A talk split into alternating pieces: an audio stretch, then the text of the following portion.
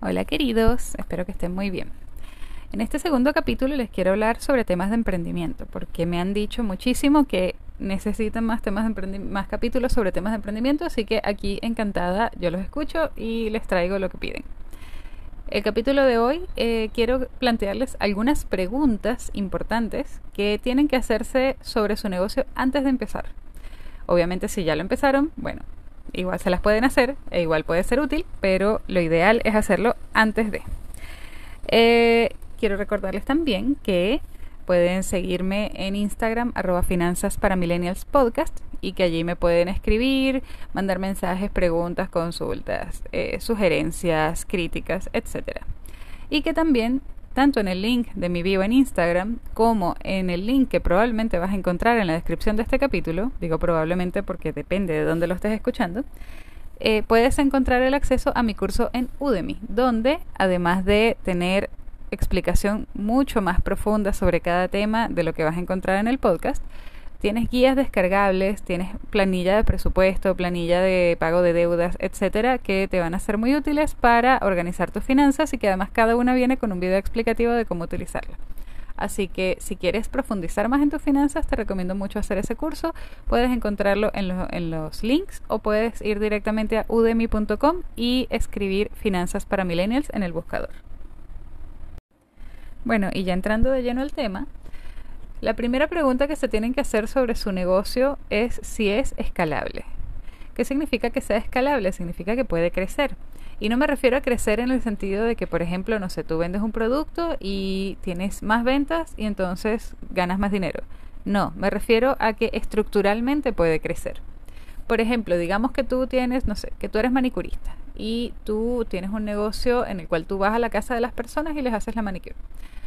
Bueno, sí, puedes empezar a tener más clientes y hacer cada vez más, pero en algún momento vas a tener un límite de tiempo de lo que puedes hacer y ahí, a menos que subas los precios, no vas a poder ganar más de lo que el tiempo te permite.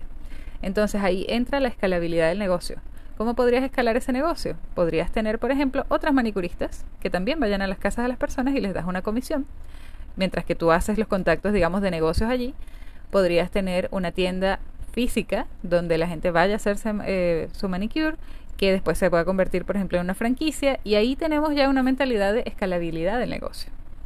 Entonces, ¿qué pasa? Que si tú tienes un negocio funcionando y no has pensado en la escalabilidad, es posible que, aunque te dé suficiente para vivir, no estés sacándole todo el provecho que podrías sacarle. Y es muy importante pensar en esto porque, por ejemplo, digamos que tú tienes, no sé, un negocio de venta de Tupperwares por catálogo. Y bueno, y hay dos opciones. O pasas toda tu vida vendiendo Tupperwares y ganando suficiente para vivir, o armas una empresa de venta de Tupperwares con empleados que también vendan, con, no sé, una página online, con otros productos asociados a hogar y realmente disparas ese negocio, o puedes seguir vendiendo Tupperwares tú a tú toda la vida. Entonces, la escalabilidad es muy importante y suele ser el principal factor que separa a el autoempleado de un empresario. Así que piensa, si tú tienes en este momento un negocio, ¿cómo lo puedes escalar? Todos los negocios tienen alguna manera de ser escalables. Por ejemplo, incluso si un negocio es más difícil de escalar. Digamos que yo hago un producto súper artesanal que solo yo sé hacer. Bueno, en ese caso puedo capacitar a otras personas para que lo hagan y tengo un equipo de gente que lo hace y yo me encargo de las ventas, por ejemplo. O no, digamos que a mí me gusta mucho hacerlo. Entonces, bueno, lo hago yo con otra persona que capacité y tengo una persona encargada de las ventas. Y así sucesivamente. Mientras puedas ir sumando otras personas que se ocupen de otras cosas y que te permitan atender más clientes y vender más, estás escalando tu negocio. La otra pregunta tiene que ver con si tu producto, servicio o lo que vayas a ofrecer aporta algo a tus clientes. Y con esto no me refiero a el producto, porque bueno, está bien, tú vendes, no sé, cepillos de dientes y bueno, la persona te compra cepillos de dientes y le aportaste un cepillo de dientes. Ok, sí. Pero si te quedas ahí, estás aportando lo mismo que otro billón de personas que está vendiendo cepillos de dientes. Entonces, ¿qué, ¿de qué se trata el que te, que te aporte algo? Que tú tienes que aportar algo más. Usualmente, por ejemplo, los productos que venden en tiendas, en las tiendas más grandes del mundo, aportan otra cosa, aportan por ejemplo una experiencia. aportan, por ejemplo, no sé, un estatus, aportan calidad. Entonces, ¿qué, ¿qué estás aportando tú más allá de tu producto? Y esto no necesariamente es algo que tú vas y le dices a tu cliente, este producto tiene calidad. No, esto es algo que tú demuestras y te ganas con el tiempo. Y por ejemplo, si tu enfoque es la calidad, entonces bueno, tienes que trabajar con materias primas buenas, tienes que eh, enfocarte, por ejemplo, en productores que valen la pena y tienes que enfocarlo hacia allí la comunicación, no en decir esto es de calidad, porque cualquiera puede decir que esto es de calidad. Entonces, ¿qué certifica que eso es de calidad? O incluso, suponte, buscar certificaciones de calidad, eso también ayuda. Si tú quieres enfocarlo hacia otro lado, es lo mismo. El tema es que encuentres qué es lo que tu producto o servicio aporta más allá del producto o servicio. Porque piensa que sea lo que sea que hagas, vas a estar compitiendo contra un mercado de cientos, miles, millones de personas que están haciendo lo mismo. Así que la forma de distinguirse es esa. Y por ahí vamos a entrar a otro tema que es la ventaja competitiva. Y es, ¿tu producto tiene una ventaja competitiva? La ventaja competitiva es algo que tu producto tiene que los demás no. En realidad es algo que los otros productos sí pueden tener también, pero tú vas a enfocar tu comunicación hacia tu ventaja competitiva. Le voy a poner un ejemplo en personas. Las personas también tenemos ventajas competitivas y así nos vendemos en los currículos eh, que entregamos para buscar trabajo. Entonces, por ejemplo, si tú pones en tu currículo que eres bueno en todo, probablemente no te van a llamar. Pero si tú pones en tu currículo que no sé, que eres súper rápido haciendo tu trabajo o que eres súper meticuloso, bueno, tal vez la persona que justamente está buscando a alguien que sea muy rápido o alguien que sea muy meticuloso, ahí le vas a hacer clic. Si no, vas a hacer un currículo más de entre cientos de currículos que todos dicen que son buenos en todo. Entonces, ese es un poco el mensaje del producto. ¿Qué hace tu producto que se distingue? ¿Qué hace, ¿Cuál es la, la fortaleza principal de tu producto? Y aquí lo ideal es que elijas uno, máximo dos. Que no sea como, bueno, el producto es bueno en esto y en esto y en este. No, porque ahí ya la gente va a perder interés. ¿Qué es lo que tiene tu producto que lo hace muy bueno? Y por ejemplo, no sé, se me viene a la mente los zapatos Hush Puppies.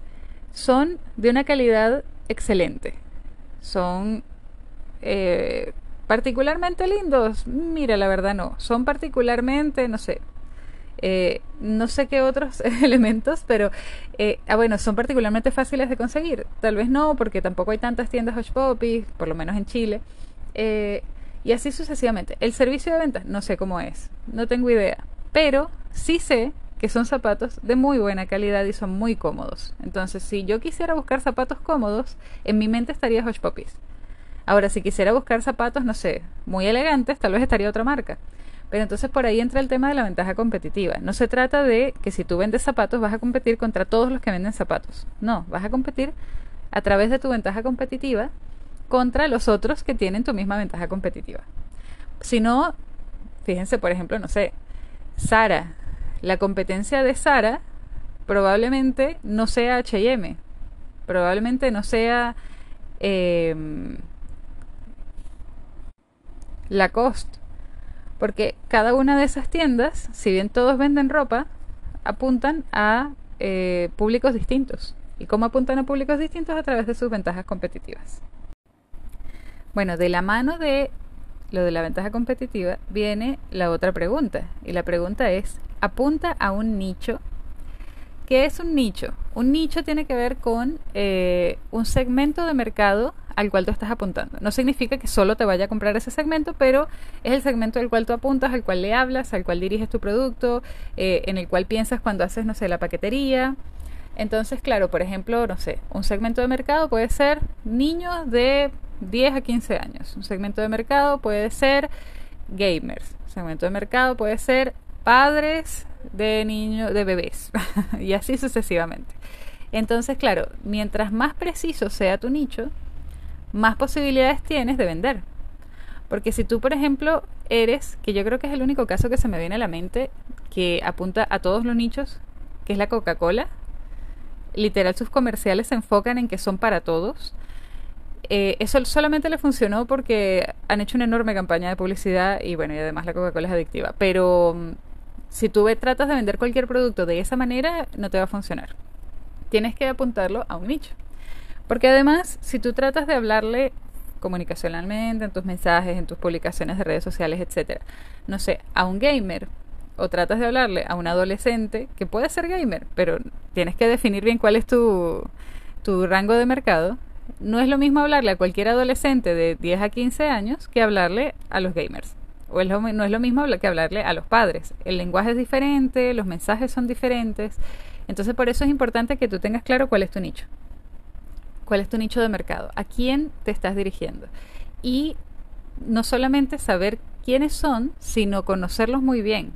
Porque conocer a tu nicho permite, por ejemplo, que tú sepas por dónde eh, hacerle publicidad a tu producto, que tú sepas, por ejemplo, a través de qué mensajes les puedes llegar más.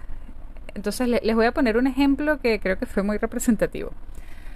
Yo hice un curso hace un tiempo sobre temas de emprendimiento en el cual decían, bueno, tu nicho de mercado, ¿qué busca cuando busca en la lupa de Instagram? ¿Qué le aparece? Y yo pensé, digo, bueno, mi nicho en aquel momento eran mujeres de 20 a 30 años, eh, así como buena onda, que se preocuparan por sí mismas y me acuerdo que yo pensé que probablemente a la mayoría de esas mujeres les gustaban mucho los cachorritos. Y entonces yo busqué y puse una publicidad que el nicho de, que, de segmentación era personas a las que les gustaran los cachorritos. Los cachorritos no tenían absolutamente nada que ver con mi producto, pero sí con mi nicho. Y fue la mejor publicidad, la publicidad más efectiva que hice en toda mi vida. Porque claro, eso se trataba de conocer a mi nicho. Si a mi nicho le gustaban los cachorritos, este, porque yo me basé eh, en, en todas las personas que conocía que entraban dentro de esas características, entonces, bueno, les iba a llegar mi publicidad. Así que por ahí también ayuda mucho conocer a tu nicho, además de saber cuál es. Otra pregunta que te tienes que hacer sí o sí es si esto que estás haciendo, que vas a hacer, que vas a vender, te apasiona. ¿Y por qué lo digo? Porque la grandísima mayoría de los negocios que han fracasado lo han hecho porque las personas no le han puesto suficiente empeño, suficiente dedicación. ¿Y por qué no le ponen suficiente empeño, suficiente dedicación? Porque no están apasionados por eso. Entonces, antes que ponerte a ver, tipo, no sé, ah, yo creo que si vendo parlantes se van a vender bien. Piensa qué cosa te apasiona, qué cosa ha sido importante en tu vida, qué cosa te representa, qué cosa, sabes, de verdad es algo en lo que tú podrías estar pensando todo el día. Y si logras eso, vas a conseguir un producto, un servicio, una tienda, un negocio en el cual tú vas a estar trabajando permanentemente y no va a ser un sufrimiento para ti. Al contrario, cada vez que estés trabajando en eso te va a motivar más. Entonces es muy, muy, muy importante buscar cosas que te apasionen. De hecho, usualmente los mejores negocios vienen de historias, historias transformacionales en las mismas personas. Así como, no sé, a ti te pasó tal cosa asociada a tal producto y servicio y entonces puedes vender a través de tu propia historia. Esas cosas son súper potentes y no necesariamente tiene que ser algo trascendental. Puede ser algo que te cambió la vida en algo muy pequeño, en algo muy sencillo, pero es algo que tienes que amar, es algo que de verdad te encante.